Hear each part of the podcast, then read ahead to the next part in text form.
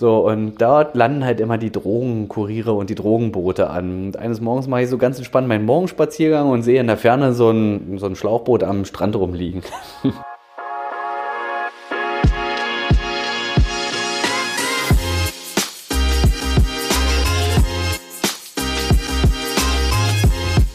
So, meine Lieben, herzlich willkommen zum nächsten MFB-Cast. Ich bin Andreas von MyFishingBox und äh, ich freue mich richtig, heute mal äh, wieder einen Podcast präsentieren zu können.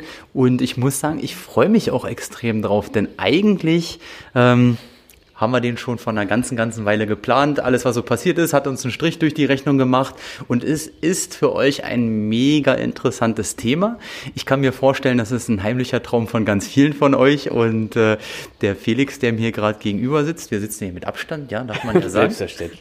Ähm, der lebt diesen Traum, der hat ihn jetzt wird er gleich mal ganz genau sagen, aber ich sage jetzt mal grob ein Jahr äh, betrieben, unterwegs im Transporter mit Herz, Dame und äh, Hund mitten in der Natur, äh, quasi Vanlife und Outdoor und Campen und Angeln. Aber Felix Catchtastic, alias Catchtastic, ja, äh, kann sich am besten hier selbst mal vorstellen.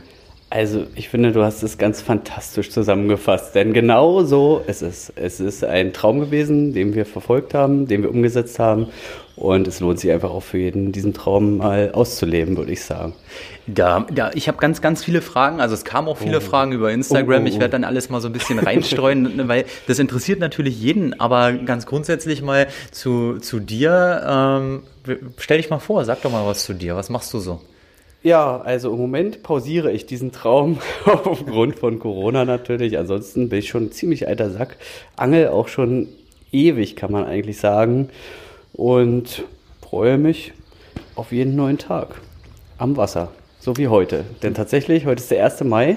Mhm in Berlin Schonzeitende und auch nach über 30 Jahren Angeln habe ich die Nacht davor schlecht geschlafen. Tatsächlich. Und mich einfach darauf gefreut, wieder diese super 15 cm Spreebarsche zu fangen. Aber egal, ist einfach schön. Du warst auf der Herdtour auch schon, äh, hat dich gereizt und du bist ans Wasser. Ja, muss. Und ging was? Ja. Ein, ein großer Barsch mit 16 Zentimeter. Uh. Aber es ist einfach schön, draußen zu sein und die Stadt ist so leer, es ist einfach irre. Keine Museen offen, keine Restaurants offen.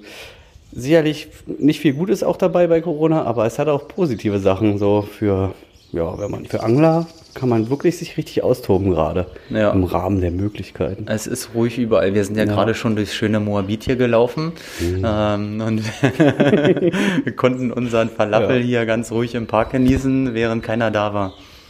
Das war schon mal schön. Äh, du bist äh, ja aktiv, also ganz viele, die jetzt zuhören, die werden dich wahrscheinlich sogar schon kennen. Ähm, und äh, für diejenigen, die das nicht wissen, du bist auf Instagram aktiv unter dem Pseudonym Catchtastic, kann man so sagen, und äh, hauptsächlich natürlich auf YouTube mit deinem Kanal. Was passiert denn da so? Da gehe ich einfach angeln. So, so sieht's aus. Ich zeige euch ein paar Bilder, nehme euch mit zu äh, den Ausflügen, die ich so mache. Und ja, ich versuche da so oft wie möglich euch mit Content zu füttern und ein paar geile Stories rauszuhauen. Aber es ist halt nicht jeder Tag Fangtag am Wasser. Und genau das kommt da auch aber auch so rüber, weil es einfach so ist. Aber es geht halt beim Angeln um mehr und das versuche ich irgendwie zu vermitteln. Deswegen ist der Slogan auch, weil Angeln mehr ist. Es geht einfach um das Zusammensein mit anderen Leuten, um das Draußensein in der Natur und um den Moment am Wasser. Das ist das, was entscheidend ist für mich. Das klingt sehr gut und äh, kann wahrscheinlich jeder unterschreiben. Also ähm, beim Angeln geht es ja nicht um den Fischfang. Ganz hauptsächlich, das ist so das nette Nebenprodukt. Ja, also ja. ist schon schön, ein großer Na, Fisch, wa? Brauchen wir uns nichts vormachen? also, es fetzt schon, aber alles andere fetzt eben auch. Aber äh, fangen wir doch vielleicht mal von, von ganz vorne an, äh, denn dieses, wie lange warst du jetzt eigentlich unterwegs bis heute? Ungefähr. Also, ja, ja, also ungefähr waren es neun Monate. Ich bin neun am 1. Monate. Mai gestartet und Corona-bedingt Ende, ja, Anfang März, Anfang Mitte März wieder zurückgekommen aus Spanien ja dann doch relativ holter die Polter. Ja, dann war abrupter Abbruch, da haben wir noch kurz geschrieben und dann hieß es, nee, wir düsen ja. jetzt hier mal los, bevor alles äh, dicht ist und dann seid ihr jetzt wieder in, in Berlin quasi. Genau, jetzt sind wir wieder in Berlin und es war da auch die richtige Entscheidung. Also wir sind ja kurz vorher sogar noch aus Marokko gekommen und haben dann in Spanien äh, dort gehalten. wären wir an dem Tag nicht zurückgefahren oder noch in Marokko gewesen, dann wäre es tatsächlich ganz spannend geworden, weil aus Marokko kam man gar nicht mehr raus. In Spanien gab es eine Durchfahrtsbeschränkung okay. und es wurde schon, ja, es war Knall auf Fall. Es war genau der richtige Moment, um abzufahren. und das Gute ist, dass wir jetzt hier Frühling haben und es ist eigentlich so für mich persönlich die schönste Zeit des Jahres. Auch zum Angeln und zum Draußensein hier in Deutschland. Frühling ist einfach der ja. Hammer, wenn alles so aufwacht und äh, also die Fische fangen an zu fressen, das Wasser wird wärmer, das ist einfach was Besonderes. Frühling ist einfach. Man muss im Frühling und äh, Sommer eigentlich gar nicht aus Deutschland weg. Das ist eigentlich auch hier sehr, sehr schön, ja. Die Winterzeit ist ja immer sehr dunkel, deswegen war, ja, glaube ich, auch ein bisschen Antrieb bei euch gewesen. Äh, ein bisschen ja. auszubrechen, was anderes zu machen als so ein 9-to-5-Job. Aber wir können ja mal mit dem Anglerischen beginnen. Du bist, du angelst wahrscheinlich schon lange, oder? Ja, also schon über 30 Jahre kann man sagen. Also ich glaube, ja. meine erste Erfahrung war, dass ich mit äh, fünf oder sechs über den Steg geflitzt bin, bei meinen Eltern zugeguckt habe, über dann runtergefallen bin und direkt in die Senke. So, das die Köderfischsenke. War ein guter Fang für meine Ellis. Aber ähm, ja, ab dem Moment, also und schon davor, ich habe immer mit meinen Eltern am Steg gestanden und mir alles angeguckt und alles aufgesaugt und ja, natürlich dann ganz klassisch erstmal mit Haselnussstrauch und äh, Weinkorken. Wie, wie man das weiß nicht, macht wahrscheinlich jeder so. Oder vielleicht auch nicht jeder, aber so, wenn man Eltern hat, die einen da ranführen, dann ist das so der natürliche Werdegang und dann freut man sich Stück für Stück mit jedem Fisch. Dann hatte ich auch noch einen Onkel, der geangelt hat. Also ziemlich viele Angler bei uns in der Family, ah. kann man zusammenfassen. Man hört allerdings auch häufiger, dass die Leute sagen, ähm, also bei mir in der Familie hat gar keiner geangelt, ich wollte es aber unbedingt mal und dann habe ich losgelegt. Das ist auch ein, ein relativ häufiger dann Weg. haben ja. sie alles richtig gemacht. Ja, dann, dann, gibt es schlechtere Hobbys für Kinder, denke ich Absolut, mal auch. Ja. Also du bist lange schon, schon, schon Angler, naturbegeistert, ja. dann äh, ja gezwungenermaßen schon, ja. Und äh, wie alt bist du jetzt? Hast du verstanden? Ja, okay. Also, Wir überspringen ja, Ich bin tatsächlich Thema. schon 37. Du bist ein Jahr älter als ich. Ja, vorgestern geworden. Hast du mich gratuliert. Ich nehme es nicht persönlich. Ich habe dir geschrieben, hast du es nicht gelesen. Auf Instagram. Ach, da kamen bestimmt so viele Nachrichten, ja, dass ja, du es nicht ja, gelesen hast. Ja, nein. Du bist 37 geworden. ja, tatsächlich. Na, dann gratulieren wir hier in, in allen Namen äh, derer, die zuhören, hier nochmal zum 37. Ähm, da bist du ein 83er äh, Baujahr. 83er Baujahr, mhm. so ist es. Ja. Schon Oldtimer, H-Kennzeichen. ist überall auf meinen Angeln drauf. Also Angeln immer schon, schon da. Du hast auch schon mal ein bisschen in der, in der Branche gearbeitet, kann man sagen. Und äh, dann kam jetzt irgendwann so der, der Spleen. Jetzt muss man ja sagen, wir, wir beide kennen uns ja auch schon ein paar Tage. Ist nicht so, dass wir jetzt hier ganz frisch zusammensitzen. Wir hatten schon mal das Vergnügen, dass wir in äh, Schweden zusammen gefischt haben und in Finnland. Ja. Äh, unter anderem, also im Ausland auch. Finnland kann ich mich sehr gut dran erinnern. Oh. Ja, also es war wirklich eine ganz schwierige Angelei dort. Und dann haben wir eine Stelle und da habe ich einen, so einen schönen Barsch gemacht. Ich weiß gar nicht mehr. Oh, der, der, war. Der, der war, war brutal groß. Oder 9, ich glaube 49 und war wo der. wo war Andreas? Im Auto und hat ein schönes Nickerchen gemacht. Ich weiß gar nicht, was war denn los? Mir ging es hundselend. Ich weiß es auch nicht mehr. Ich dachte so, ach Mann, ey, Andreas. Ich glaube, das war von Heiko und Jan, der, der gute Whisky den ja, Abend oh. davor. Mir ging es oh so Gott. schlecht. Und ja. Felix, müsst ihr aber wissen, ähm, Felix nicht klein zu kriegen. Wir haben ja in Finnland auch extrem schlecht gefangen. Also ja. das war, wir haben ja beide schon durchgezogen. Wir sind ja noch bei Regen und allem ja, Wind und Wetter los. Da hat der Rest ja schon abgebrochen. Aber selbst das wurde nicht belohnt. Äh, zweimal, ja also wir haben schon dann unsere Fische uns hart erarbeitet irgendwie, aber es war brutal. Also mhm. die Erwartungen an, an Finnland waren, glaube ich, wenn man das erste Mal dahin fährt, schon anders. Aber es war auch ein Riesengewässer. Ich glaube, das größte, der größte See Finnlands war das. Und da ist eh, ja. wenn so einem großen See ein Fisch zu finden ist, eh immer ich weiß noch, und das werde ich ähm, mein Leben nicht mehr vergessen, die äh, Uferlinie dieses Sees ist so ähm, ist noch länger als die Küstenlinie Brasiliens. naja, das habe ich im Nachgang dann nachgelesen, als ich dachte, es gibt's doch gar nicht, dass wir da nichts gefangen haben, habe ich noch mal ein bisschen recherchiert und ja. wir haben ja auch geguckt, dann gab's ja da Trawling-Vereine und so, da weiß man ja schon, da muss Wasserfläche abgesucht werden. Ne? Ja. Ich hatte übrigens im Nachgang dann nochmal ein Gespräch mit ein paar Teamanglern und sagte, woran liegt es denn ja auch Schweden, weil wir da so schlecht gefangen haben? Wir waren ja dann Ach, schon immer. Im vergangenen Jahr, wo wir uns getroffen haben. Genau. Ja. Und ähm, die sagen ziemlich einheitlich immer, die schicken ihre Teamangler, die Firmen immer eher ähm, kurz nach dem Winter hoch, also wenn das Eis fängt, äh, anfängt zu tauen, ah. dann erwärmen sich nämlich die Uferbereiche schneller, dann sind die großen Hechte dort und generell die Fische. Und danach, sobald es ein bisschen wärmer wird, verteilen die sich auf den kompletten See und dann ist eigentlich vorbei. Hm. Also dann, danke für den Tipp. Ich merke es mir jetzt fürs nächste, für die nächste 18 Stunden Fährfahrt nach Finnland. Aber, Aber es war ein Erlebnis. Also kann man so festhalten. Ne? Also von der Natur her, wo wir dann im Haus waren, eins der, der schönsten Orte, glaube ich, anglerisch, äh, eine, so eine Blockhütte mitten im Nirvana an einem riesen See mit Boot. Das war schon ja, sehr edel. Wenn denn der Vermieter nur sagt, dass man den Müll reinnehmen soll oder aufpassen soll, weil der Braunbär doch ab und zu vorbeikommt, dann ja. weiß man schon, okay, hier ist die Welt noch in Ordnung. Ja, das, das war schön. Danke an Heiko und Jan nochmal ja. übrigens an dieser Stelle für dieses schöne Erlebnis. Absolut. also wir haben schon, schon ein paar Mal zusammen gefischt ähm, und ich werde hier übrigens, Leute, mh, mm, nachher einige Fragen reinstreuen, die so über Instagram kamen. Da sind sehr, sehr gute Sachen bei. Danke dafür. Ich habe mir jetzt so schnell, weil das von Livestream war, nicht alle Namen von euch notiert, aber ich werde sagen, wenn es eine Frage von euch ist, ähm, die ich mir aufgeschrieben habe. Ich habe extra nicht gecheatet. Ich habe nicht reingeguckt in die Fragen, um es einfach direkt auf mich zukommen zu lassen. Und ich habe wirklich schon ein paar Jahre in der Angelbranche jetzt gearbeitet. Ne? Mhm. Als Student damals, habe irgendwann BWL studiert, muss ja auch mal sein. Irgendwas muss man ja lernen, irgendwas muss man machen. Da habe ich als Vertreter gearbeitet sogar. Und danach äh, dann eben für Angeljoe, wo wir uns dann auch kennengelernt haben in einem wunderschönen Büro. Wir hatten sogar beide vorher mal den gleichen Job gehabt. Ja, also genau. Wir haben im Automobilvertrieb gearbeitet. ja. ist aber schon. Also ich habe Automobilkaufmann gelernt, du auch, ne? Ja, ja. Und, ja, also. Äh, das ist aber auch schon ein halbes Leben her, muss man sagen, wahrscheinlich. Ja. Und äh, für uns beide wahrscheinlich auch nicht mehr vorstellbar, dass wir das machen, aber das hat alles natürlich gelernt und war auch irgendwie, irgendwie witzig gewesen, ja.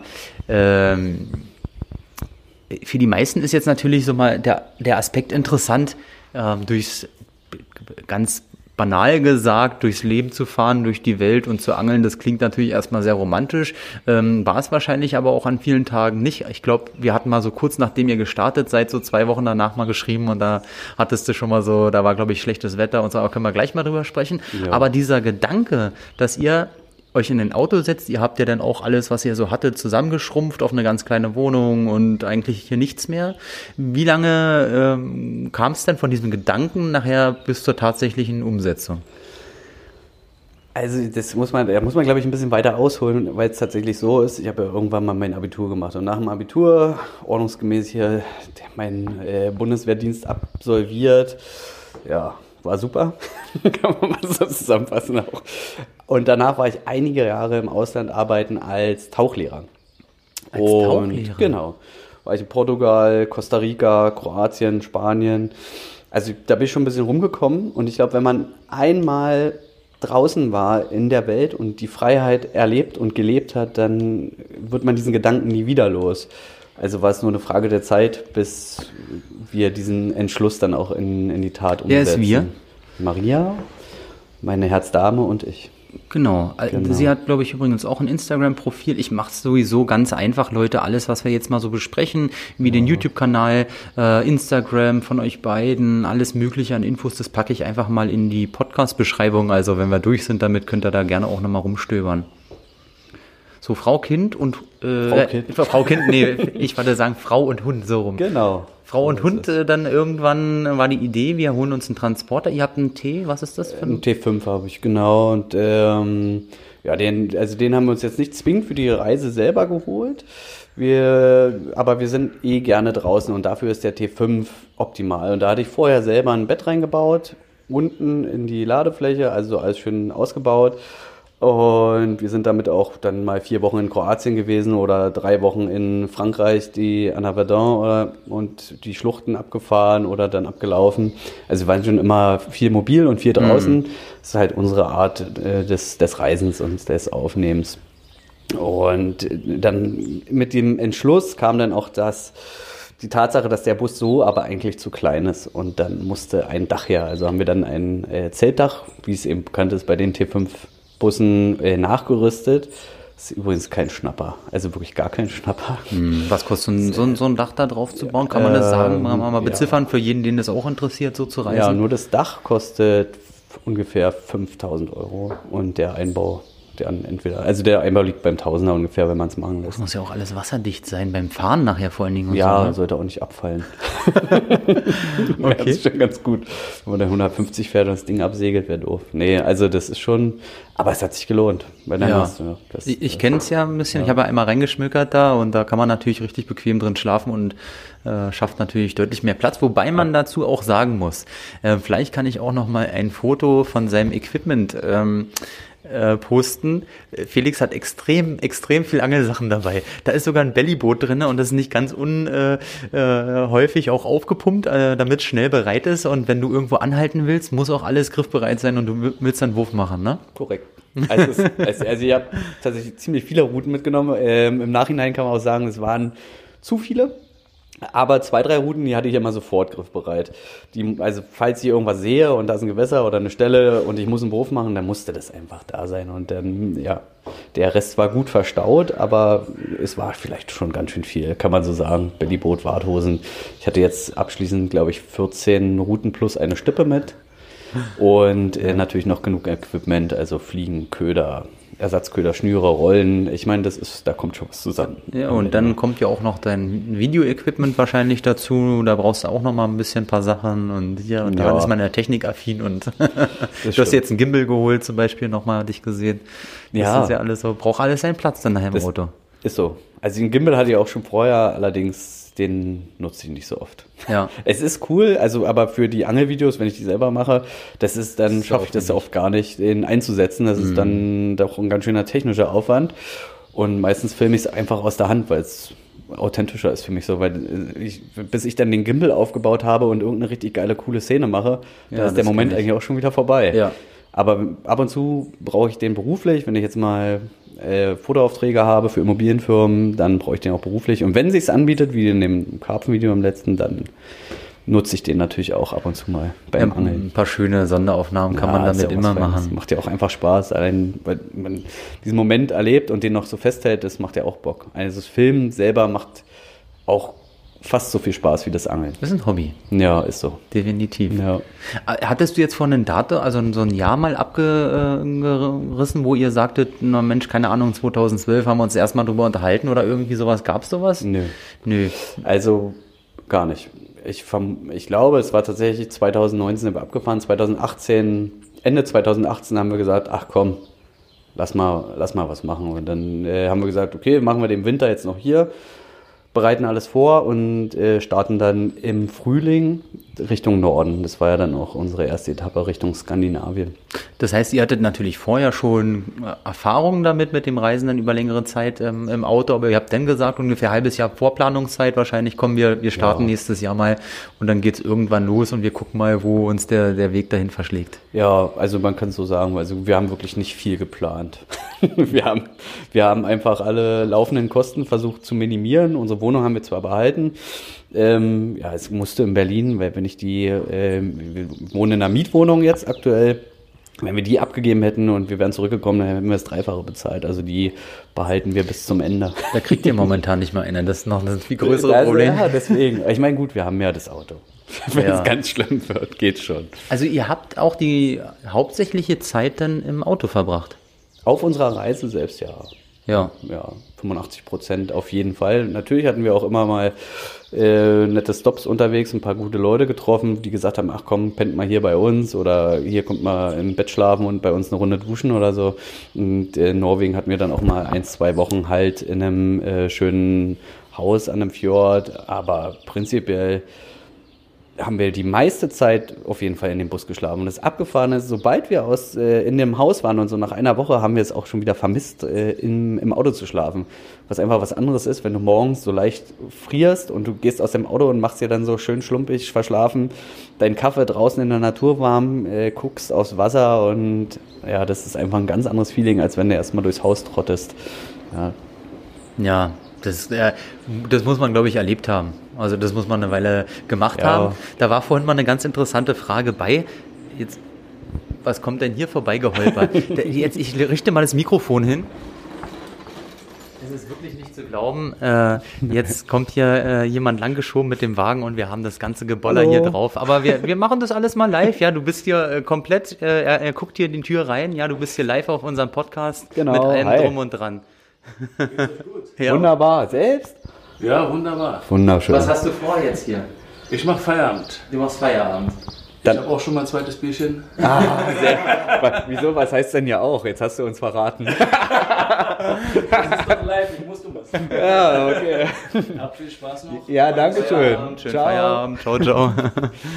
ja, mussten wir jetzt ja nicht äh, unterbrechen hier unseren Dreh, ne? Mhm. Äh, aber ich denke, was ist denn das für ein Bollergeräusch hier im Hintergrund? Das ist einfach einer fleißig am 1. Mai. Ja, ja, der macht hier die Räume immer sauber und ist ja sehr zuverlässig und kommt immer. Der ja. macht das hier auch.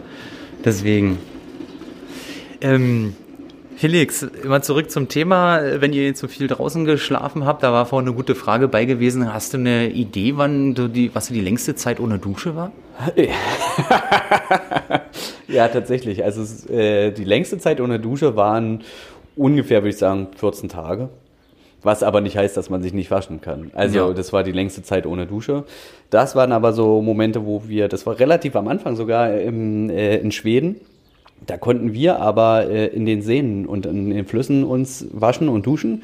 Wir haben natürlich so eine ökologische Seife geholt, äh, rein pflanzlich, ist klar. klar. Und das Problem, beziehungsweise die Herausforderung daran war, dass die Wassertemperatur hatte 9 Grad. Aber wenn man Oha. so drei, vier Tage ähm, vor sich hin mockert. Das härtet einen ab ja, wenn man so drei, vier Tage vor sich hermockert, dann entscheidet man sich dann, okay, ich gehe jetzt da rein bei acht Grad. Das ist immer noch angenehmer, als wenn man jetzt zwei Wochen durchhält.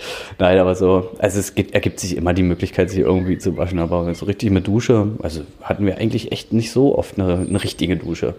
Mhm.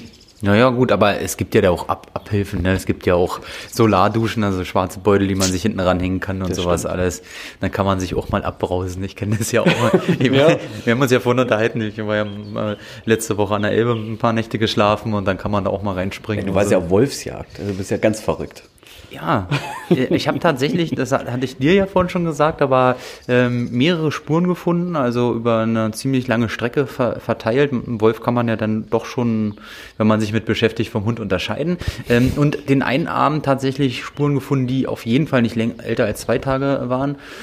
Und dann stand irgendwann in der Dämmerung äh, äh, der Revierförster vor mir und sagte, was machen Sie denn hier? und ich sagte, naja, ich äh, schlafe hier draußen. Und sagte, naja, wir haben ja vor einer Weile ein Wildschwein mit Wolfsverbiss gefunden und dann war die Nacht dann doch nicht so ganz gut gewesen am Wasser alleine.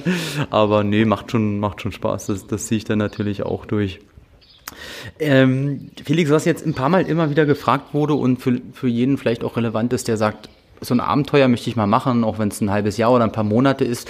Was ist denn da so an Equipment eigentlich dabei? Also mit dem, das Auto ist natürlich jetzt erstmal so das ganz Wichtigste. Es bringt euch von A nach B, ihr schlaft da drin, ihr transportiert alles. Ja, aber man braucht nicht unbedingt einen T5. Also ich hatte vorher einen Caddy und davor einen Polo und mit den beiden Autos habe ich es auch geschafft, draußen klarzukommen. Ja. Aber so, also ein Kombi, einfach eine Matratze hinten rein, ne, das, also wollte ich jetzt nicht unterbrechen, aber das, also nee, man nee. muss nicht immer einen T5 haben, aber wenn man die Möglichkeit hat, kann man sich den schon holen.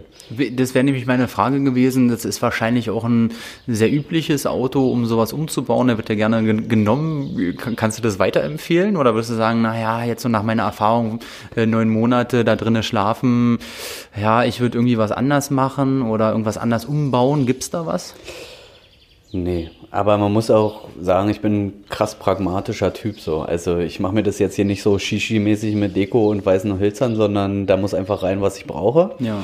Und da muss rein, was Maria braucht und was Milo braucht. Und äh, der Rest muss funktionieren. Ich bin da extrem simpel gestrickt.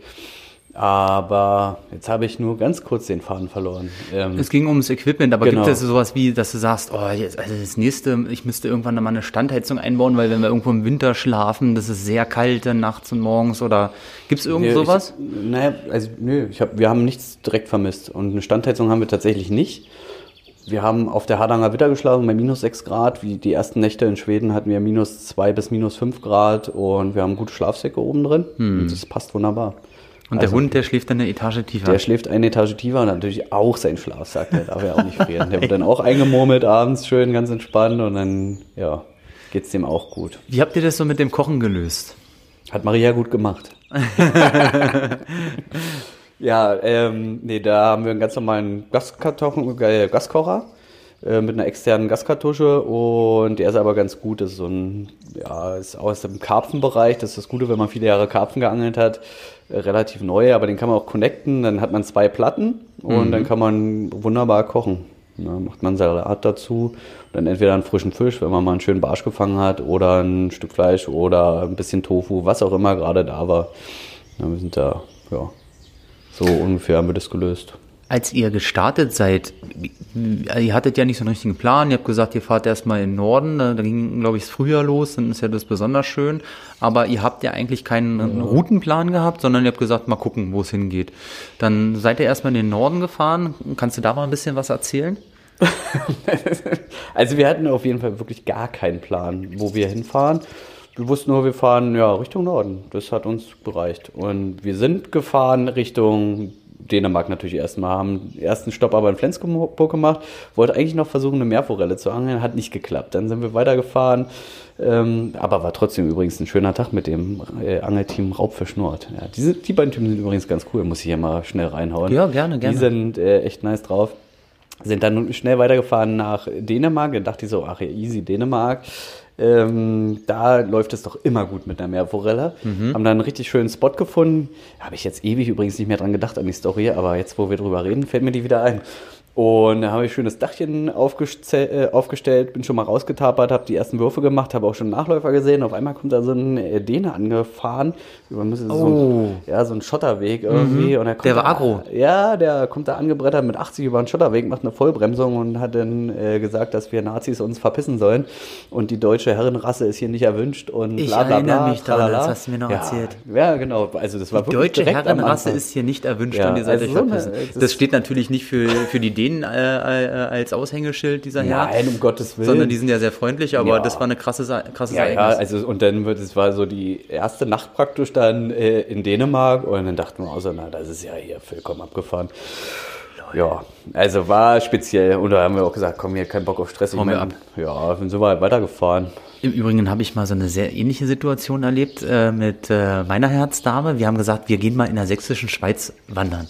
Ja. So, also fahren wir einen Tag vorher los, damit wir am nächsten Morgen früh aufstehen können und starten können. Haben wir gedacht, na, die eine Nacht pennen wir natürlich im Auto, ganz easy, ja. ja. Haben uns auf irgendeinen Feldweg näher, also es war wirklich da war weit und breit nicht mal mehr ein Dorf gewesen, auf dem Feldweg gestellt und wir, wir schlafen nachts um elf, halb zwölf, fährt auf einmal ein ganz langsam Auto an uns vorbei und dann wieder und wieder und steht in einiger Entfernung. Ja, ist ja gruselig macht Fernlicht an und dann fuhr er da in der Gegend rum. Und ich sage, das ist ja total gruselig. Ich sag zu, zu meiner Freundin, ich sag, äh, und damals war es meine Freundin, jetzt ja Frau, äh, ich sag, schlaf einfach, ich beobachte das mal, ich bleib wach. Und ja. der fuhr, ich, wahrscheinlich war es ein Jäger und der dachte einfach, was machen die Leute hier? Und frühs morgens um 5.30 Uhr, wir hatten ja das äh, Fenster einen Spalt offen, stand jemand vor, vor dem Fenster, klopfte da sehr höflich an und äh, erklärte mir, dass er vom Ordnungsamt ist und wir hier nicht äh, schlafen dürfen. Aha, okay. Und dann äh, schmiss er mir äh, in den Spalt, was das Fenster offen war, tatsächlich ein Ticket noch rein.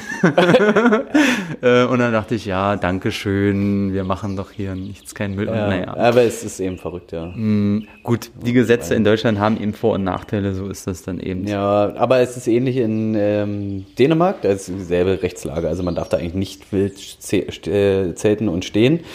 Das ändert sich ja dann in Spanien, äh, in Spanien, in mhm. Norwegen, Schweden und äh, Das Jedermannsrecht meinst du jetzt, dann oder? Das Jedermannsrecht, genau. Ähm, vielleicht für diejenigen, die das noch nicht gehört haben, noch nie da waren, kannst du mal dazu was sagen? Was beinhaltet das?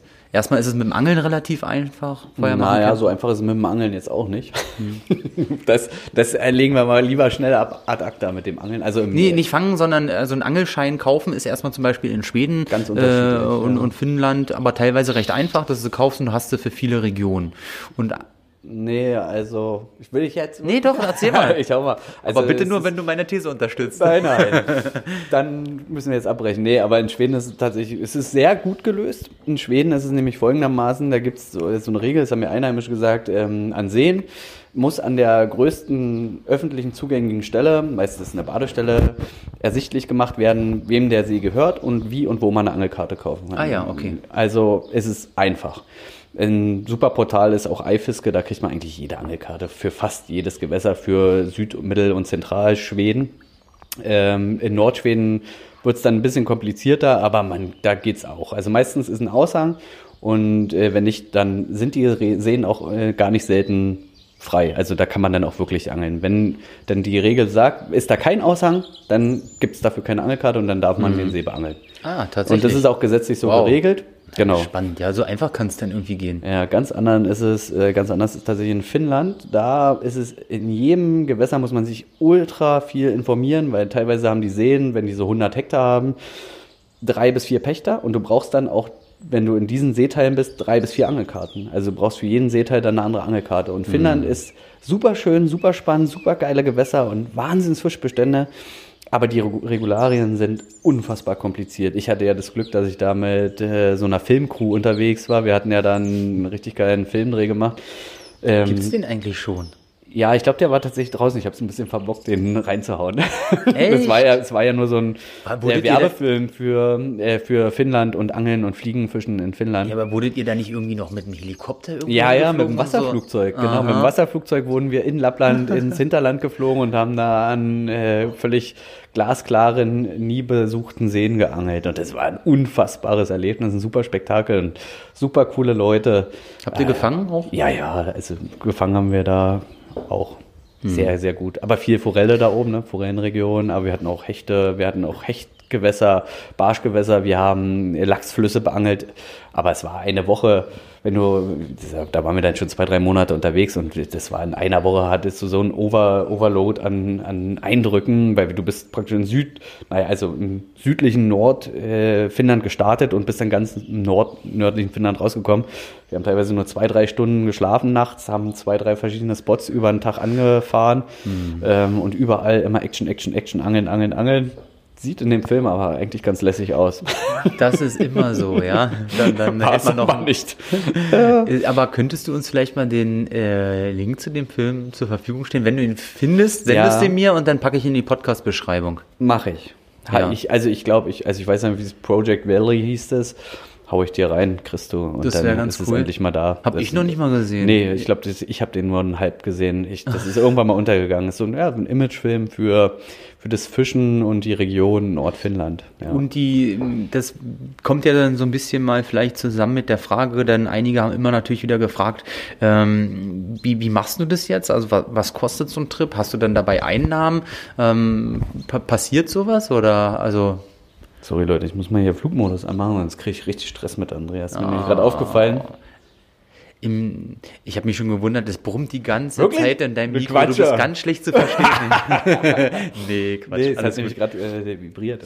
also äh, nochmal kurz wiederholt, das ja, haben einige gefragt. Die sagen natürlich, äh, was sind so die, die, die Kosten von so einem Trip und hast du da auch Einnahmen bei? Ja, also die Kosten kann man schwer beziffern. Am Ende kostet es vor allem Geld. Ja. das ist, kann man ist ja auch schwer, weil die ja. Zeit, das Essen, was du jetzt hier zu Hause essen würdest, isst du denn da und so, es ist halt alles ein bisschen schwer zu kalkulieren. ja? Ist, man kann es nicht zusammenfassen. also wir sind, ich bin ein bescheidener Typ und ich brauche nicht viel. Und wir leben relativ entspannt. Also klar, ich bin auch ein Lebemann. Aber wenn ich auf so einer Reise bin und du bist draußen in der Natur, dann lebst du ja auch von und mit der Natur viel. Und das heißt, du brauchst da wirklich gar nicht viel. Und du hast da eigentlich keine Kosten. Ja. Außerdem Sprit. Und ja, ja, wenn du denn ab und zu mal einen Barsch mitnimmst, hm, ja, also ich kann es zusammenfassen, kann ich es wirklich nicht sagen.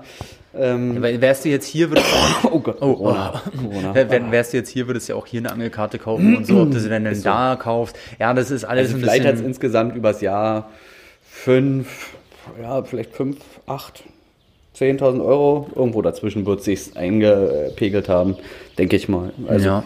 Äh, muss man aber auch sehen, wir sind ja in Deutschland gestartet, dann nach, also ich kann die Strecke kurz zusammenfassen. Also ganz genau weiß ich es noch, ist äh, Deutschland, Dänemark, Schweden, Norwegen, Schweden, Finnland, Schweden, Norwegen, Schweden, Deutschland.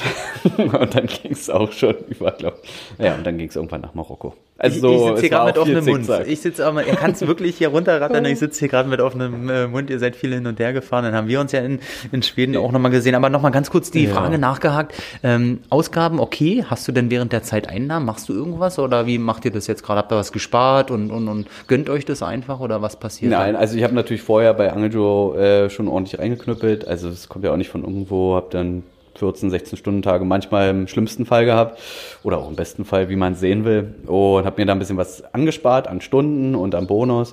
Und das habe ich mir dann einfach über die Zeit auszahlen lassen. Und natürlich habe ich auch ein bisschen Einnahmen über ähm, YouTube und über externe Kooperationen, wie zum Beispiel mit Quantum. Das mit bei den Jungs habe ich auch ab und zu was zusammen gemacht. Jetzt nicht so, dass ich da der Tackle-Junkie bin von Quantum, sondern es war einfach, wir haben einfach coole Leute vermittelt, ähm, weil die überall in Europa Team- und Testangler haben. Und mhm. dann habe ich mit denen einen Film gemacht und dafür habe ich dann eine kleine Aufwandsentschädigung bekommen. Und das ist natürlich optimal. Also für mich hätte es nicht besser laufen können. Du lernst coole Leute, äh, also triffst coole Leute, die kennen die Gewässer, kriegst dafür noch ein paar Pinunsen, um dir das nächste Steak zu kaufen und ja, schon hast du wieder einen geilen Tag gehabt. Ja, das klingt auf jeden Fall nach einem sehr schönen Kreislauf. ja.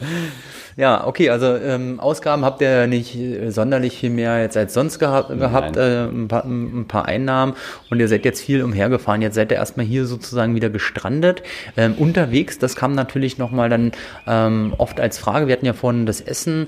Äh, eine schöne Frage fand ich, was war denn das beste Essen unterwegs? Also habt ihr mal irgendwo gegessen in einem Land, wo ihr sagt, ey, das war da in, keine Ahnung, Marokko-Restaurant, klasse, das war eine tolle Speise oder in, in, in Schweden. Was hast du noch so eine Erinnerung sofort? Wort als Erinnerung?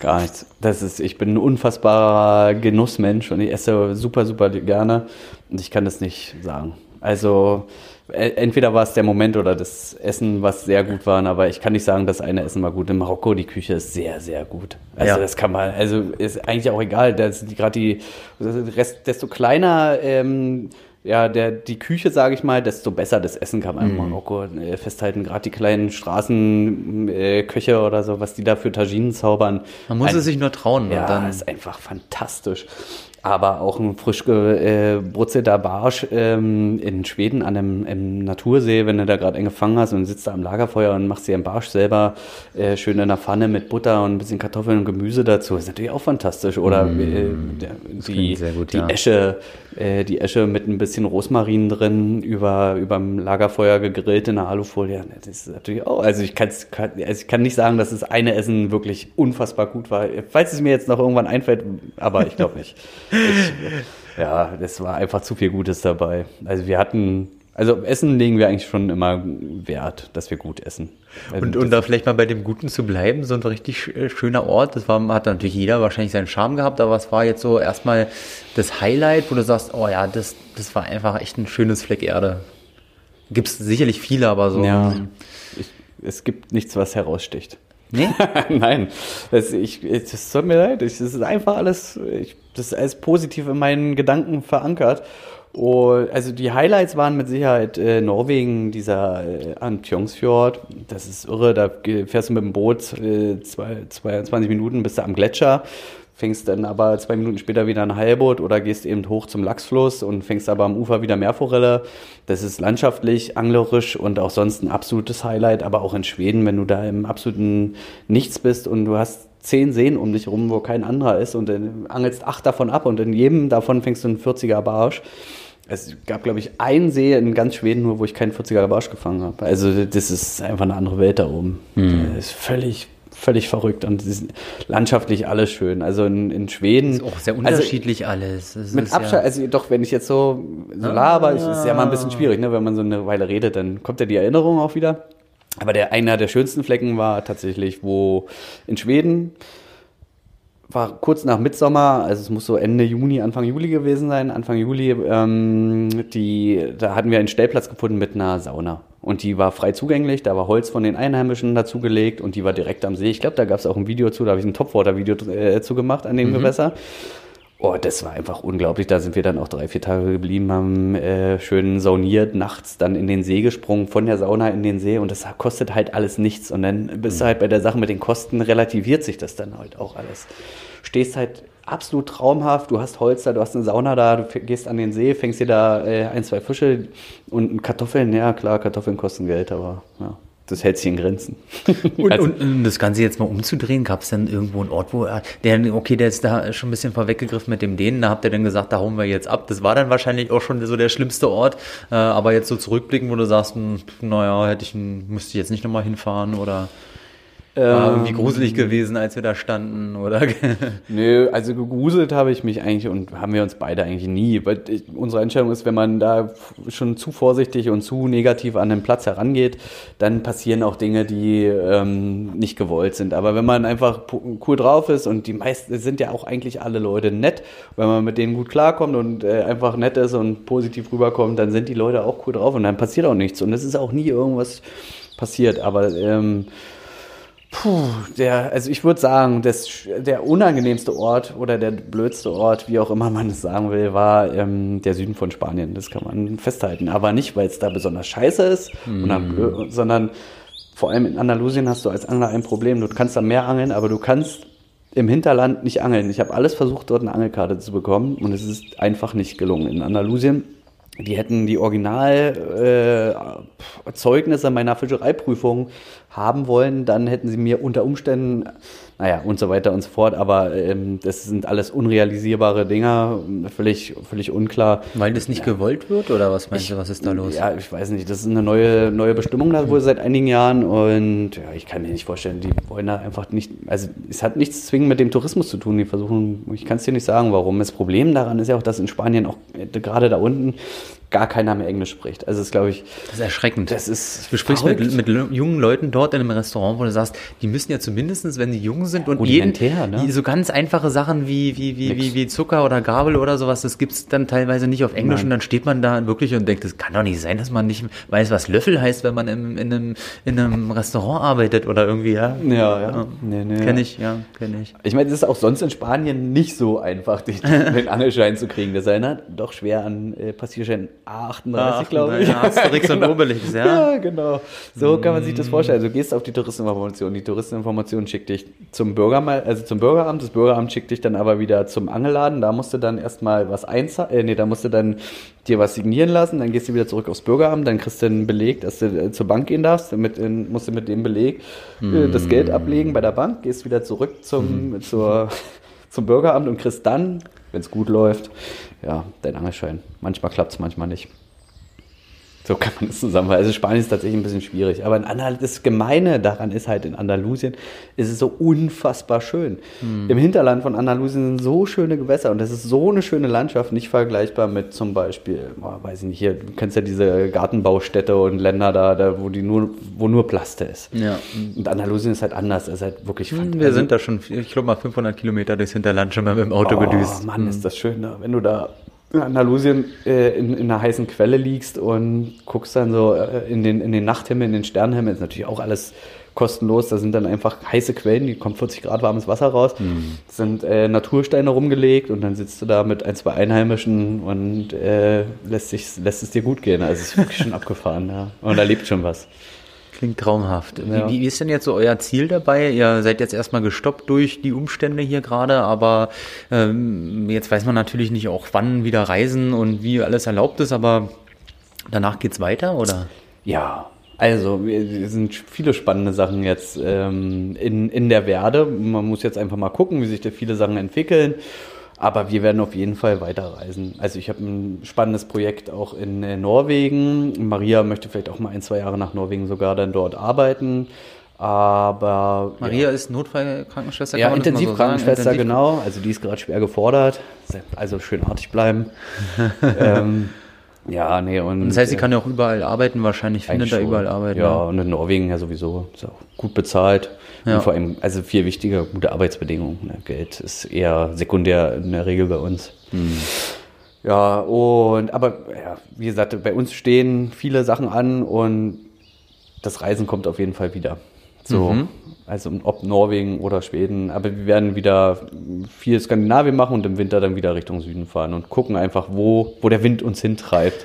Ist ja auch so der schönste, der, der, schönste Ausgleich, wenn du im, im Sommer hier in den Nordländern, wenn, wenn wir Deutschland schon mal dazu zählen, äh, wir sind ja Nordmänner, ja. wenn du das alles dazu zählst, da ist der Sommer, Frühling hier alles wunderbar. So herrlich. Der Winter ist ja. natürlich hier sehr, sehr schwierig mit 0 Grad und Regen äh, in Deutschland und wenig Sonne. Dann, wenn man dann irgendwo im Süden ist, äh, ist natürlich ein Träumchen. Ja, ja das stimmt. Obwohl, also, ja, doch, mhm. das kann man schon so zusammenfassen. Das war auch, glaube ich, einer der, der schönsten Momente auf unserer Reise. War jetzt gar nicht so zwingend anglerisch, sondern wir waren im August ja noch in, in Nordnorwegen oder im August, ja, ja, in August. Und da hat Maria dann noch ihre ersten Nordlichter direkt am Fjord gesehen und das war mhm. natürlich schon was Besonderes. Das ja, da habe ich mich gefreut, dass ihr großer Traum diesbezüglich dann auch in Erfüllung gegangen ist. Und kurz nachdem wir die dann gesehen haben, sind wir da auch relativ schnell wieder abgereist. Und dann, dann, dann wurde es nämlich auch dunkel und kalt. Und sind dann halt nach Marokko gefahren. Ja. Die haben ja auch, glaube ich, eine ziemlich hohe Selbstmordrate in den nördlichen Ländern, was äh, über den Winter ja, angeht. So. Das ist leider. ist der Alkohol auch so teuer da. Ja. Mhm. Dass man sich nicht noch totsäuft ja. nebenher. Es ist wirklich schwierig und hat dann alles so immer. Hat alles Vor- und Nachteile. Es ist so. Bestimmt.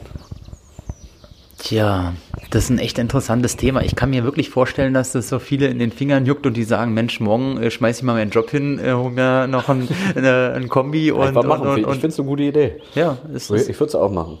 Ja, würdest du immer wiederholen. Ja, auf jeden Fall.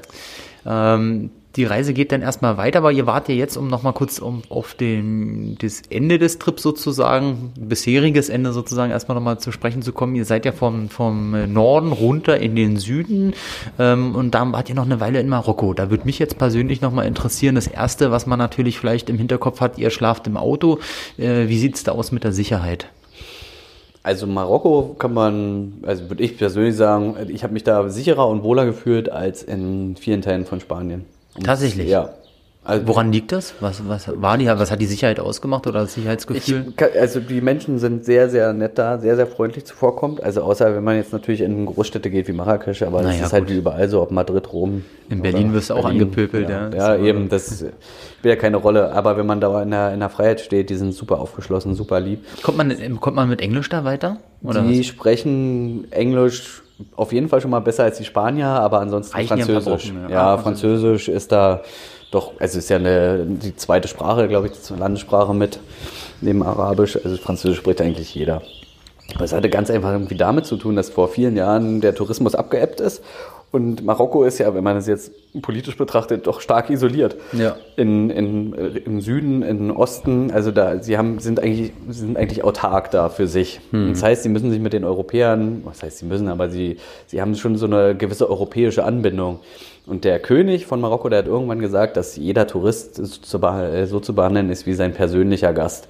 Und das hat einen unfassbaren äh, ah, okay. Bruch gegeben ähm, und die Leute haben wirklich von einem Jahr auf das andere die Leute, die Touristen super freundlich und super lieb und super zuvorkommend behandelt. Weil in den Jahren vorher, also war ja auch schon vor x Jahren mal in Marokko zum Karpfenangeln, das ist ja schon echt lange her, im Gebirge, da war es teilweise noch ein bisschen anders. Und ähm, ja, aber es hat sich gewandelt. Also es ist unglaublich friedlich und freundlich geworden. Das ist, glaube ich, auch die, in der Mordstatistik ist Marokko ähm, ja, eins der, der, der friedlichsten Länder wirklich betrachtet. Ah, mhm. Das ist ein spannender Punkt. Und du hattest da auch, glaube ich, da gab es noch so ein kleines Event oder ein Zusammentreffen. Ich hatte es verfolgt mal kurz und da warst du zufällig dabei. Reiner Zufall. Und ja. dann, was war da los? Da waren also, etliche Teamangler oder Ja, ja, das war, ich war einfach ein Zufall. Um es zusammenzufassen, war, ich, ich glaube, das waren vier, fünf Jungs aus Deutschland, die einfach Bock hatten auf eine Woche Marokko-Angelurlaub, weil die Schwarzbarsche angeln wollten und ein paar Seabass, äh, Wolfsbarsche. Und der sind dann halt ein paar Einheimische und die verfolgen das über Insta und Facebook und die haben sich dann da einfach auf dem Battle getroffen. Aber es war halt ein rein freundschaftliches Ding, einfach so. Also ein paar Teammangler aus Deutschland hatten einfach Bock zu angeln und ein paar Marokkaner, ein paar Locals haben da geangelt und da haben wir einfach so ein kleines Spaß-Event draus gemacht. Da warst du mit dabei. Ich war dann tatsächlich nur zufällig da und habe also zwei Tage vorher mich mit Salah äh, kontaktiert und äh, da, äh, wie gesagt, ich, das ist unfassbar. Ich habe, glaube ich, Salah geschrieben und Hassan. Hassan hat mich dann gleich an diesen, an, an Salah, von, der ist auch Teammanager bei Spro, hat auch einen YouTube-Kanal weitergeleitet und ich hatte mich ja vorher mit Hassan in Marrakesch getroffen, in einer Kneipe und er hat mir gleich alles äh, erklärt, alle Spots gezeigt, wie ich äh, an Angelkarten komme und wo es cool ist. Und, also es ist unfassbar, wie freundlich und hilfsbereit die Menschen da sind. Und die freuen sich darüber, wenn da Angler hinkommen. Und es ist unglaublich, wie unterschiedlich Marokko ist, äh, auch in der, in der Fischdiversifikation. Es gibt, glaube ich, in Marokko gar keinen Fisch, den es äh, nicht gibt. Also die haben dort Barbe, Zander, Hecht, Forelle, also im Meer sowieso alles, Blumenfisch, äh, Seabass.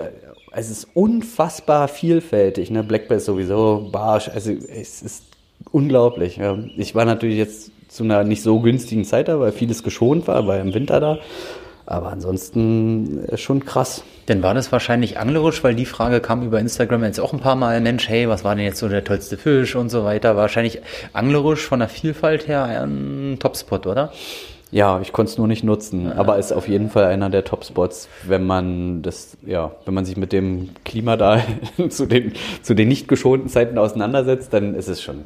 Unwahrscheinlich noch der, der Trip in, in Finnland mit den ganzen Guides, die dann natürlich alles breit bieten können und man hat Erfahrene dabei, war, war wahrscheinlich anglerisch auch ein, ein ganz besonderer ja, das äh, anglerisch würde ich es jetzt nicht als ganz besonders. Ja, weil Stress war. Aber, ja, aber es war, es war eine schöne Erfahrung. Anglerisch als einer der schönsten ist, ist und bleibt äh, Mittelschweden und äh, bis Mittelnorwegen. So, das ist anglerisch und landschaftlich äh, beides so überragend, ähm, das unvergessen. Und wenn du in Schweden an jedem See hältst und fängst an 40er Barsch, wenn da kein Barsch drin ist, dann weißt du da schon, okay, dann gibt es dicke Forellen, dann ist es schon eine andere Welt. Es ist, man kann es nicht vergleichen. Aber das macht ja auch das, es ist ja das Coole, du fährst immer wieder ein neues Gewässer und das ist immer wieder der Reiz. Du musst das Gewässer erschließen, du musst erstmal gucken, was schwimmt da überhaupt drin. Du hast ja keine Informationen. Genau, aber das ist, das ist jetzt ja aber du, du, musst jetzt immer ehrlich sein, Felix. Du ja. bist ein sehr ambitionierter Angler. Wer ja. mit dir angeln geht, weiß, das ist nicht nur eine Spaßsache. Felix hat dann irgendwann mal so einen Down, wenn gar nichts geht, dann setzt er sich mal hin und überlegt kurz, aber dann fängt er wieder an, irgendwelche Köder aus der Box zu kramen äh, oder noch was anderes oder schwer oder tiefer oder so. Also du bist, muss, das muss ich dir einfach lassen, bist sehr ambitioniert, wenn es dann ums Fangen geht und, und austesten und Gewässer ja. erkunden. Ja, das, also für mich ist das, Spannendste, die Sache zu verstehen. Und äh, wie gesagt, ich angel seit über 30 Jahren. Und du, du, verstehst eben nie immer alles, aber du kannst es immer wieder probieren.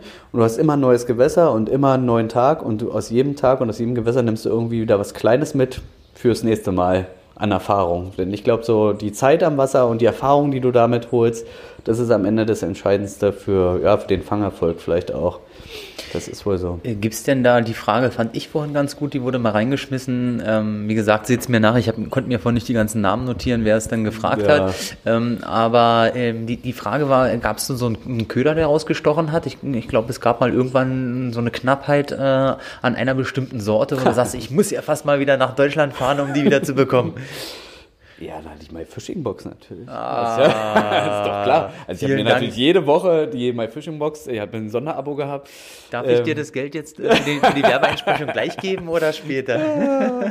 nee, nee so war gleich, lieber gleich. Nein, aber ich, ja, alles gut. War Spaß. ähm, Nee, tatsächlich äh, in Schweden und auch in Norwegen haben sich zwei Farben, also ich würde jetzt nicht besonders auf den Köder eingehen, aber auf eine Farbe ähm, doch krass herauskristallisiert und es war äh, Motoröl. Motoröl PP Red und äh, ja, wenn es ganz, ganz trüb war, Green Pumpkin Chartreuse. Okay, Green Pumpkin Chartreuse ist auch eigentlich egal, wo man fischt, äh, eine gute Farbe.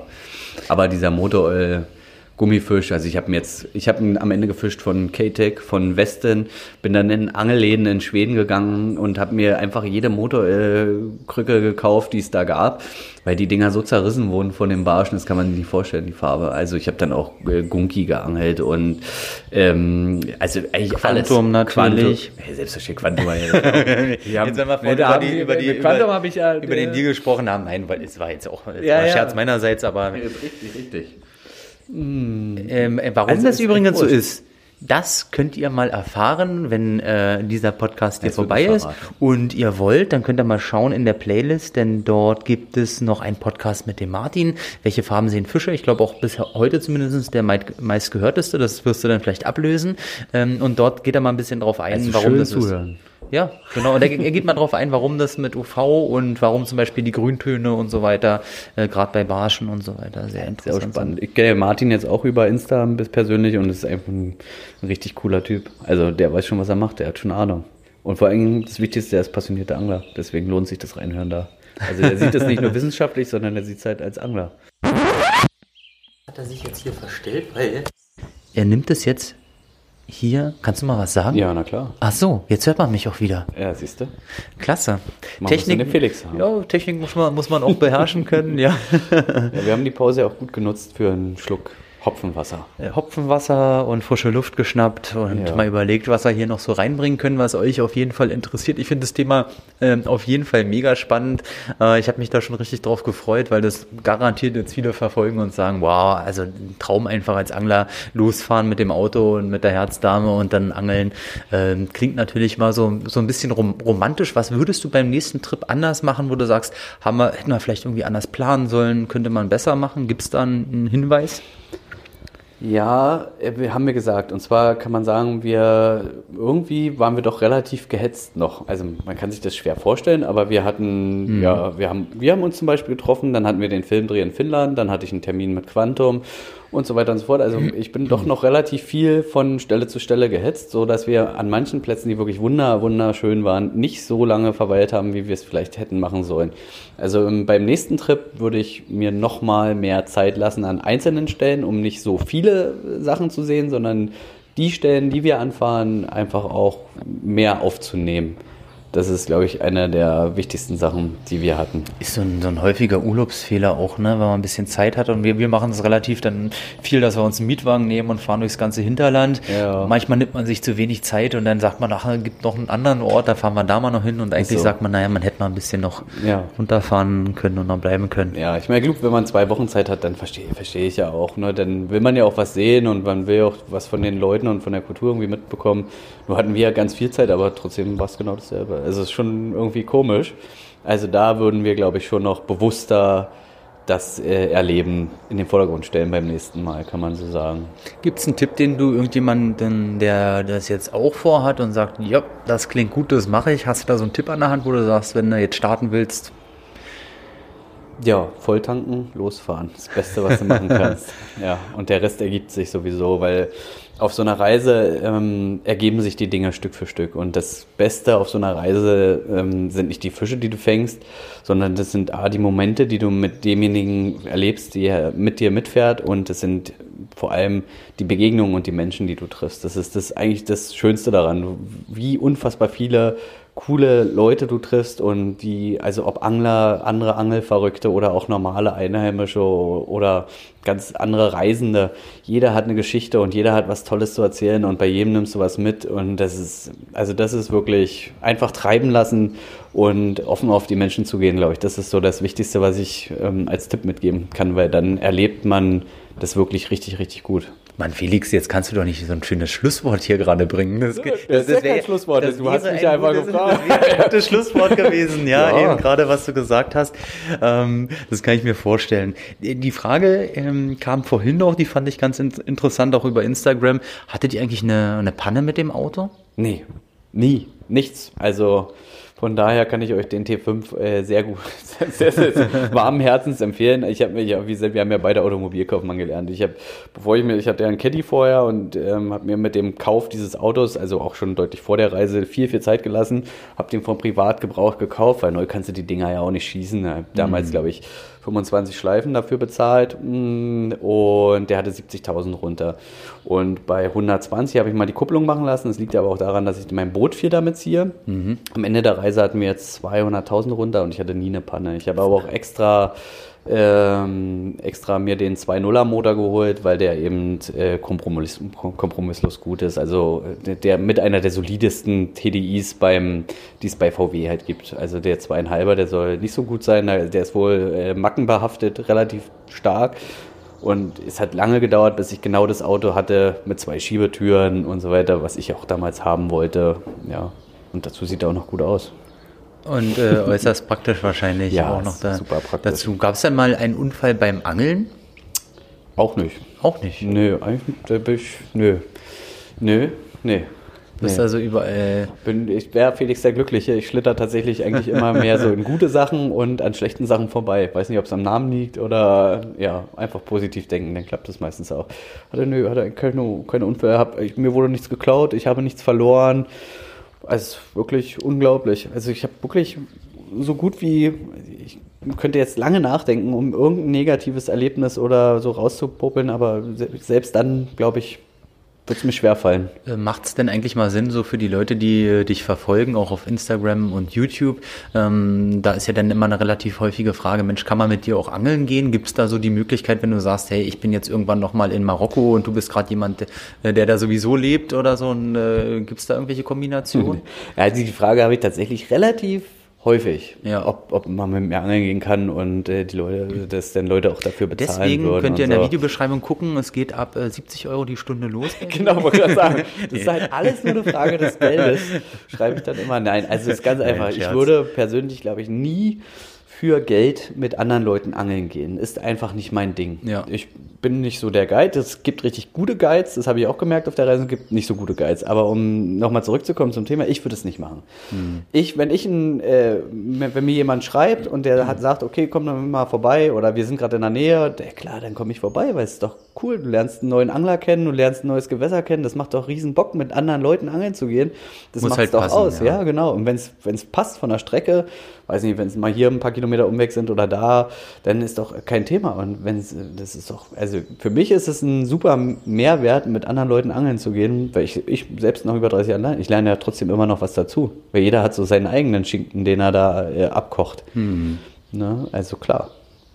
Und um, du hast jetzt gerade einen guten Ball hier nochmal reingeworfen. Du meintest äh, ähm, Guides auf der Reise, da hast du ja auch ein bisschen was äh, wahrscheinlich gemacht und erlebt. Da ist auch, glaube ich, einer besonders herausgestochen. Ich weiß, wir hatten noch mal kurz danach telefoniert, als du in Spanien warst. Ja, das war wirklich, also A, ist es ein unfassbar cooler Typ, Thomas Axthaler äh, vom Ebro. Der hat auch eine eigene Website, äh, No Fishing, No Life. Und ist einfach auch ein cooler Typ und der macht einfach was, was es sonst nicht so gibt. Und zwar, äh, der driftet mit einem Boot mit euch wie Wildwasser-Rafting praktisch die Flüsse runter. Ähm, und dabei fangt ihr einfach riesige Wälse. Er hat über 500 Wälse alleine, äh, 500 Wälse über zwei Meter im letzten Jahr, also 2019. Ja, mit seinen äh, Guiding-Kunden. Wir hatten jetzt ein bisschen Stress mit dem Wasserstand, deswegen konnten wir das so nicht machen. Wir haben einen Monster verloren in dem Video auch, was aber auch passiert. Aber das ist eine Angelei und eine Angelart, die kriegst du sonst nirgendwo geboten. Das ist, was, es ist unfassbar spektakulär. Ich meine, wo wirfst du denn auf drei Meter Sicht einen zwei Meter Waller an? Und wenn du Glück hast, steht da vielleicht noch ein Albino. Und das alles äh, auf praktisch, äh, während du über Stromstellen schnellen äh, treibst. Schon, Das klingt spannend. Das ist super spannend. Auch da werden wir es einfach mal so machen äh, und halten mit der Podcast-Beschreibung. Ich packe euch das mal rein, soweit äh, den Link zu dem, zu dem Guide, dann könnt ihr Ja. da auch mal schauen, ob ihr da vorbeifahrt. Verrückter Typ, Thomas. Also der ist wirklich verrückt. Angelverrückt. Im positiven Sinne. So, und jetzt bleibt ihr erstmal in Berlin. Jetzt bleiben wir. Du bist Berliner? Mal, ich bin Berliner, gebürtiger Berliner. Eine Es, Seltenheit. es, es gibt sie noch in Berlin. aber ich bin nach meiner, also ich bin in Berlin geboren, muss ich ehrlich zugeben, und war dann aber auch einige Jahre ähm, auf Rügen, bin da groß geworden. In Dranske, um genau zu sein. Mm. Naja, klar, dann weißt du auch, warum ich so gerne Meerforelle angel oder Hecht. Da ne? kommt deine ganze Bottenerfahrung und so auch her. Ja, hab da schon ein bisschen was erlebt. Ja, ja, ja, ja, Bin dann okay. aber, genau, in Anfang, Mitte der 90er sind wir dann wieder zurück nach Berlin. Mhm. Aber die Verbindung nach Rügen in meine alte Heimat, die wird wohl nie wieder gehen. Das ist einfach zu schön da oben. Na, vielleicht im Alter dann mal wieder. Übrigens, Heiko und Jan, die machen jetzt ernst. Äh, die wollen sich da ein Boot hinlegen und wir, dann müssen wir wahrscheinlich weiß. nochmal hin. Franz hat mich übrigens, äh, Franz hatte mich gestern auch angeschrieben, er braucht jetzt ne, mal den äh, Link zu dieser geilen Tiefenkarten-App, wo die Ah. übrigens auch mal ein Tutorial machen bei YouTube. Navionics, die nutzt du ja sehr viel, ja, ne? das ist ja auch unfassbar gut. Also damit fängst du halt wirklich mehr Fische und diese, also du kriegst alle Informationen hammermäßig, es ist halt nur teuer. Wieso, was kostet die App? Ich weiß es nicht. Du musst, glaube ich, dann noch 20 äh, Euro im Jahr oder so? Ah, dann musst du noch die Karten noch extra bezahlen, oder? Nee, nee, nee, nee, nee auf der App nicht. 20 Euro im Jahr, aber es ist auf, auch auf meiner Reise eins der nützlichsten Tools gewesen, die ich hatte, weil auch viele größere und mittlere Seen in Schweden sind dort drin verankert. Das ging Das ist runter. eine Tiefenkarte, muss ich, ich muss mal Tiefenkarte, reingrätschen ja, ja, jetzt für die, genau. die sagen Navionics, was ist das? Eine Ja, Tiefenkarte für Gewässer. Ja, und die ist relativ detailliert. Also im Bereich Meer sowieso, also für Norwegen ein absolutes Spektakel.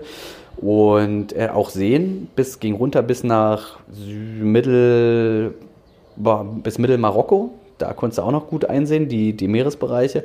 Aber auch hier im Müggelsee sind die Tiefen rudimentär eingezeichnet und ähm, andere Angler, die markieren da auch ihre Fangplätze drauf und Aha. was man da fängt und auf welcher Tiefe. Und das Ach, ist was. na klar, wenn man ganz neu ist in, am, am Meer oder am Ozean oder auch an Seen, natürlich super hilfreich. Ja, und, äh, es kommt ja noch dazu in äh, Bereichen wie Norwegen, da ist ja fast unerlässlich, da hast du auf einmal eine Untiefe, wenn du Glück hast, ist eine Stange, äh, steckt eine Stange drinne und wenn nicht, dann äh, ja. so ist es mir mal ergangen äh, mit äh, voll mit vollem Tempo, Gott sei Dank mit einem sehr soliden Boot sind ja. wir dann äh, zum Stehen gekommen auf einmal auf einer äh, Spitze und äh, das sah auch nachher so aus, dass wir nicht mehr alleine runterkamen. Das heißt, ein anderes Boot cool. musste uns runterziehen. Ja, ähm, und diese etwas größeren Boote, die haben ja dann schon mal äh, Pumpen. Also die haben ja solche Lenzpumpen, die pumpen dann ja. entweder je nach ob du sie anschaltest oder nach Wasserstand im Boot. Und wir haben, waren auf dem Atlantik danach draußen, haben uns gewundert, warum läuft diese eine Pumpe die ganze Zeit? Und dann war es tatsächlich so, unter dem Boot war ein Kiel, ein Metallkiel, der war logischerweise mit Schrauben festgemacht und da sind einfach zwei, drei Schrauben weggeflogen. Und äh, ja unerhört. Hätte man noch runtergehen können auf dem Atlantik, aber die, die Pumpe hat's geschafft, ja. Unerhört, dieses Boot, weil es einfach die Schrauben verliert. Kann das nur sein. Ja, ja. Gut, dass du wieder zurückgekommen bist. Ja, das ist mal so ein Erlebnis. Der Sturz Sturz dabei war auch sehr unlustig. Oh, ja, Hätte man dann noch mal noch schnell irgendwie was anderes in der Hand, dann ja, na gut, so eine Sachen äh, erlebt man dann einfach und vergisst man auch nie wieder wahrscheinlich hier euren Trip jetzt. Ja, nee, also wir, also wir haben so viel Gutes da mitgenommen und ja, es ist einfach ein Anreiz gewesen, das auch immer weiterzumachen. Also wir haben nicht vor, das aufzugeben. Ah ja, das heißt, es wird auch wahrscheinlich weiter Thema bei Catch Testing äh, YouTube sein. Das heißt, es sind die Videos sowohl hier, wenn du mal in Deutschland einen Zwischenstopp landest, ja. als auch dann von deinen Reisen. Also ich werde auch immer mal ein paar Monate hier in Deutschland sein, weil es einfach zu schön ist. Die, ah, unsere Gewässervielfalt und dann auch die Menschen hier. Und das ist einfach zu gut, um es nicht auch regelmäßig äh, zu beangeln. Ne? Also ich werde jetzt auch wieder nach rüberfahren äh, zu Sala, dann äh, nach Hamburg. Dann äh, Hamburg, Quantum. Entschuldige bitte, da muss ich hier reingrätschen, weil vorhin kam die Frage ähm, von Petri Türk, glaube ich, der sagte, Mensch, wann ist Felix denn in Hamburg? Wann bist du denn in Hamburg? die Frage kam nämlich wirklich vorhin. Ja, sobald man da hinkommt, äh, ja, bin ich dann eigentlich auch da. Ja, ich wollte mal, wollt mal Quantum besuchen. Mhm. Eigentlich wollte ich mit den Jungs halt eine Meerforellenroute testen, weil die eine geile Meerforellen-Kollektion rausbringen nächstes Jahr. Also ich bin übrigens nicht gesponsert oder Teamangler von denen, aber das interessiert mich einfach und ja. Meerforellenangeln ist halt so mein Ding. Ding. Und da habe ich einfach, habe ich einfach Bock drauf. Und, aber man kommt ja nicht hin. Ich komme ja durch Schleswig-Holstein nicht durch. Ja, verstehe. Ja, das ist halt. Ne, wir, wir können es ja werbetechnisch natürlich voll ausschlachten. Auch wir haben immer wieder Quantum in unseren MyFishing-Boxen. Ja, müssen sie ja unfassbar Abonniert gut sie euch. müssen ja unfassbar gut sein. Sehr, sehr gut. Ja, kann ich wärmstens empfehlen. Ja, nee, sehr gut. Sind sie auch. ja, schön. Mensch, Felix, das war auf jeden Fall, äh, ich habe mir schon gedacht, dass wir hier so durchschlängeln einfach, weil das Thema ja so unfassbar breit ist, was ihr erlebt und ja. macht. Und so ist es jetzt auch. Jetzt haben wir wahrscheinlich hier schon über 70 Minuten äh, gesprochen gerade. Man könnte wirklich leider zu jedem Thema unfassbar viel erzählen. Ich habe jetzt eine, eine Story habe ich für dich noch auf. Erzähl mal, ja, gerne. Ja, also pass auf. den, den, ich bringe das Highlight zum Schluss. Also mein persönliches Highlight war jetzt, mh, wir sind zurückgekommen aus Marokko und bin dann in Südspanien gelandet und zwar in der Nähe von äh, Gibraltar. Also wer zum Beispiel mal D-Max guckt, da gibt es ja auch immer die Grenzpolizei von Spanien, da ist so Algeciras. Ich war da tatsächlich schon mal. Ja, siehst du, Algeciras und so ist da ja immer ein heißes Teil. Mhm. So, und dort landen halt immer die Drogenkuriere und die Drogenboote an. Und eines Morgens mache ich so ganz entspannt meinen Morgenspaziergang und sehe in der Ferne so ein, so ein Schlauchboot am Strand rumliegen. und gehe dann halt so da lang. Schlauchboot hat aber schon eine Luftkammer verloren, weil die äh, Drogenkuriere wahrscheinlich nicht Avionik benutzt haben. Tja. Mm. Und sind auf dem Felsen aufgelaufen, weil ablaufend Wasser war, also Ebbe. Und da hat der eine Schlauchkammer zerfetzt. Und in dem Boot waren noch, glaube ich, 30, 40 Kanister mit 20 Liter ähm, leider Gemischbenzin, das konnte ich nicht benutzen, ah. äh, drinne. Und ein, ein Yamaha-Motor war noch als Ersatzmotor innenliegend und einer hing draußen dran. 60 PS und innen drin waren 40 PS. Dann äh, haben die natürlich ein paar Fußspuren weggeführt vom Boot und äh, in, ins Gebüsch hinten. Und da lagen dann auch noch ein paar Wartsachen und so weiter und so fort. Aber natürlich waren die Jungs ja nicht mehr da. Die hatten wahrscheinlich andere Sorgen, als sich um ihre äh, Kanister und so das zu kümmern. Das ist abgeschrieben schon sowieso. das, ja. das, äh, ja, das haben schon ein paar andere Leute inzwischen Echt? finanziert. Das ist ja eine spannende Story, ja. Ja, die spannende Story, der Teil kommt jetzt aber erst, weil ich meine, wenn man da schon so lang läuft und dann liegt da so ein Drogenboot, ne, dann denkst du ja auch, na okay, das ist ja ganz cool, also ein 40 PS Motor ja, kann man mal mitnehmen. Ja. habe ich mir so ein, äh, dann kam nämlich so ein äh, Auswanderer aus, Aussitziger klingt voll fies, wie heißt denn das? Ne? So ein Aussteiger, ein Aussteiger. Der lebt dann nämlich im Zelt am Strand seit drei Jahren, aber auch ein Deutscher, ja, schon abgefahren. Man trifft echt die abgefahrensten Leute. Und ähm, dann haben wir den 40 PS Motor äh, aus dem Boot weggeschleppt und erstmal ins Gebüsch gepackt. Dann habe ich meinen Bus geholt und bin zum Gebüsch gefahren. Da haben wir den 40 PS Motor in den Bus eingeladen. So. Nein. Ja, ja, ja. Muss ja gucken, ne? wenn, wenn da schon einer rumliegt. Also ich meine, wäre zu schade, den da jetzt. Äh, wir haben uns nämlich gedacht, okay, wenn die Polizei den jetzt findet, dann wird er beschlagnahmt und er kommt einfach auf den Haufen und wird vernichtet. Oder er so. verschwindet in irgendwelchen Kanälen. Genau. Ja. Hm. Deswegen haben wir den 60 PS aber dran gelassen. Die Sache war nur, ähm, kurz nachdem es bei mir im Auto war, kamen natürlich dann äh, zwei, zwei Jungs, allerdings nicht von der Polizei, sondern die haben dann überall geguckt nach den Sachen und nach dem, Ach. was noch alles da ist. Die haben wahrscheinlich die Sachen die Situation da ausgecheckt und haben mir mal gefragt, na, ihr habt doch da den Motor mitgenommen, ihr habt doch da den Motor mitgenommen. Wir haben, wir haben natürlich eiskalt gesagt, nee, nee, welcher Motor und so. Und dann kam aber noch irgendein anderer und hat gesagt, nee, nee, das war ein anderer. War aber ein totaler Zufall, dass da ein anderer kam. Keine keine Ahnung, äh, vollkommen abgefahren. Und jedenfalls, äh, das Boot wurde übrigens drei Tage lang nicht abgeholt. Der Motor war natürlich eine halbe Stunde später weg. Der, also der extra noch in dem Boot war, die Kanister waren auch kurz danach weg. Also es haben sich wahrscheinlich alles andere Leute abgeholt dann. Und das Boot ist dann einfach ja, drei Tage lang im, im Sand Stück für Stück versiegt. Aber den Motor mussten wir jetzt noch loswerden. Also, also bin ich einfach mal äh, nach, ähm, wie hieß es denn? Ja, da, da war ich nach, in Tarifa war ich dann drin. Nach Tarifa in Angeladen, habe gefragt, ob die sowas brauchen und ob die einen Kontakt haben und so weiter und so fort. Aber da konnte mir nicht geholfen werden. Aber zum Glück hatte der Aussteiger, Mann, mir tut so leid, dass ich den Namen nicht mehr weiß, aber ich habe echt so viele Typen kennengelernt. Der Aussteiger hatte einen Draht äh, zu irgendeinem Verbrecherdorf äh, an der Küste und hatte da zwei Leute, Und die, hoffentlich kommen die jetzt nicht. der, hat, der war mit GPS ausgestattet. Ja, ja, sagen, nee, und die haben äh, uns dann den äh, Motor abgekauft. Ja, nun sind, haben wir den Motor also dahin gefahren und äh, haben den abgegeben, alles Tutti, alles Balletti lief und so und dann kamen halt nochmal zwei andere Strohmänner, die dann den, den gleich abgekauft haben und das Abgefahrene war, dann haben wir das so geschäftlich geregelt. Ich weiß gar nicht mehr, was wir dafür gekriegt haben, einen Tausender oder so. Haben wir dann äh, geteilt, ist ja auch okay. Also, falls ihr bei der Mafia seid, bitte mich nicht verraten. ähm, nee, aber so, äh, aber das Geschäft wurde dann besiegelt halt mit äh, Bier. Dann wurden Joints ausgepackt, dann wurde Kokain auf den Tisch gelegt und wenn dann fünf Leute da äh, äh, schön Kokain schniefen und Joints rauchen und dann die, die, die Joints anlecken und im Kokain wälzen, dann, dann fängst du dir doch an, darüber okay. Gedanken zu machen, ob das die 500 Euro jetzt wert war. Weil du nicht genau weißt, wo du jetzt da gelandet bist und was für Typen um dich rum sind. Zum Glück hatte er eine Hühnerfarm. Dann war nämlich so eine, es war auf einer Hühnerfarm und kein Schweinestall. Das wäre wahrscheinlich fies geworden. Also es war tatsächlich mitten im Nirvana, ähm, einfach ein Bauernhof. Man hätte da auch verschwinden können ja, aber es ist alles gut gegangen. Ich, wir sind wieder gut hier gelandet. Also du bist der krasse, der krasse Typ, der der Mafia ihren Motor klaut und ihr das wieder verkauft. Ja, sozusagen. Ja. Nein. Das ist der, der Kreislauf. Das gibt's doch gar ja, nicht. Aber es ist schon abgefahren. Warst du in Schweden eigentlich dabei, als der Guide erzählt hatte, dass ja da wird ja teilweise ziemlich viel äh, an, an Motoren auch immer geklaut. Ähm, und er meinte, dann irgendwie waren von denen eine Nacht äh, alle von allen Booten, die sie haben, äh, die Motoren ab und dann haben sie irgendwann den LKW äh, an der Grenze äh, zu Russland oder sowas angehalten und da waren glaube ich 100 Motoren drauf und äh, nichts unter 50 PS, eher natürlich alles aufwärts. Das ja, das gibt es halt leider immer wieder. Ne? Also bei uns auch im Angelverein oder ein Angelverein weiter ist immer wieder krass.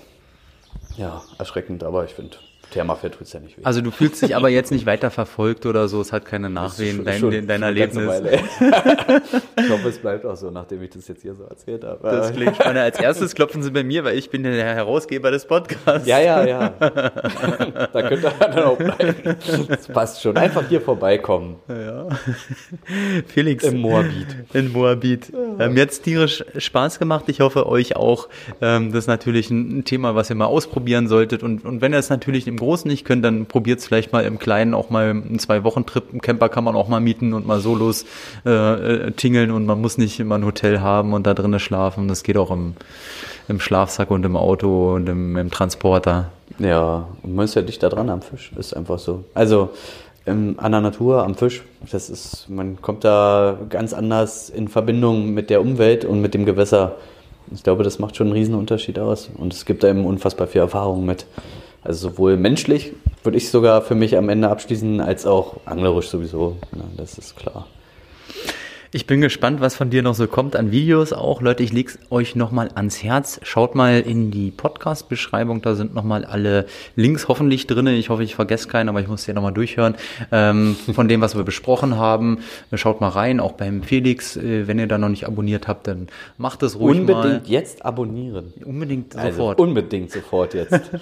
nee, deine Videos, ich, äh, das habe ich dir schon ein paar Mal gesagt, ich finde, die, die, haben immer eine schöne Entwicklung. Man sieht immer so wieder, du probierst was Neues aus und äh, machst mal was was und es ist sehr locker aus der Hand alles gefilmt. Ich finde, es äh, schaut sich immer alles ganz schön ja, an. das ist schon spannend. Ich habe selber letztens mir das erste Video angeguckt oder eins der ersten, glaube ich, glaube ich, das Norwegen-Video, was eins der ersten, was ich gemacht habe mhm. und eben so mit, verglichen mal mit den aktuellen. würde mich mal interessieren. Ihr könnt ja auch mal reinhauen, was ihr davon haltet. So, also ich glaube schon, dass man eine Entwicklung sieht. Aber es ist schön, dass du das sagst. Ich sehe das nämlich auch so, so ein bisschen, bisschen was passiert da schon. Man beschäftigt sich ja auch damit und das macht ja auch Spaß der technische Aspekt, ja. gepaart mit dem Angeln, Outdoor und Vanlife, äh, alles, ja. alles in einem. Ja, das kommt gar nicht so rüber in den Videos, ne? Vielleicht sollte ich das mal ein bisschen mehr in den Videos thematisieren. Ich habe eigentlich, äh, als du gestartet bist, gedacht, dass das noch mehr Fokus hat, ja. das ganze Thema äh, Vanlife und Aussteigen und was es so alles an Begriffen dafür gibt. Aber naja, denn, denn euer, beziehungsweise euer Trip, muss man ja fairnesshalber sagen, ist ja nicht deiner, sondern auch nee, nein, der von nein, Maria. Ohne Maria wäre das ja gar nicht möglich. Genau. Wäre ich ja verhungert. Sie unterstützt dich. ja. ja, da freuen wir uns auf jeden Fall auf alles weitere. Und ähm, Leute, ich bedanke mich auf jeden Fall, dass ihr zugehört habt und äh, sage auch wie, wie äh, immer, egal wo ihr das Ganze jetzt hört, ob auf Spotify, iTunes, dieser Google Podcast, wo auch immer gerade, wenn ihr es könnt, dann seid doch so gut, abonniert uns einfach mal. Ähm, dann würden wir uns nämlich beim nächsten Podcast wiederhören. Vielleicht könnt ihr das sogar irgendwie liken und teilen. Vielleicht habt ihr einen Freund, der Angler ist und sagt, ey, das war eigentlich ganz interessant, was ich gerade gehört habe. Oder Kokser. Ja, oder, oder Kokser. oder jemand, der einen Motor vermisst und ein Drogenboot hat. Ah, ähm, denn Dann nicht. Äh, vom, vom Verkauf des Inhalts bezahlt Felix heute noch seine Reise. die ganzen Kisten ja. äh, werden. Nee, also danke, dass ihr zugehört habt. Ähm, danke dann auch fürs, fürs Teilen. Danke, Felix, natürlich, dass du hier warst. Es sehr, war mir eine Freude. Eine sehr, sehr spannende Story. Und wir teilen ja sowieso immer deine Sachen auch, wenn wir, wenn wir können. Also ja. äh, supporten wir dich dann natürlich nach wie vor. Das ist sehr nett. Leute, bleibt einfach so, wie ihr seid. Geht ans Angel, ja, geht ans Wasser und denkt daran, Angeln ist mehr. Und vielen Dank für euren Support auch bei Catch Test Steak. Ihr seid hey. einfach cool drauf. Super Abschlusswort. Ich bedanke mich auch nochmal und dann haut rein. Bis zum nächsten Mal. Ciao, ciao. ciao, ciao.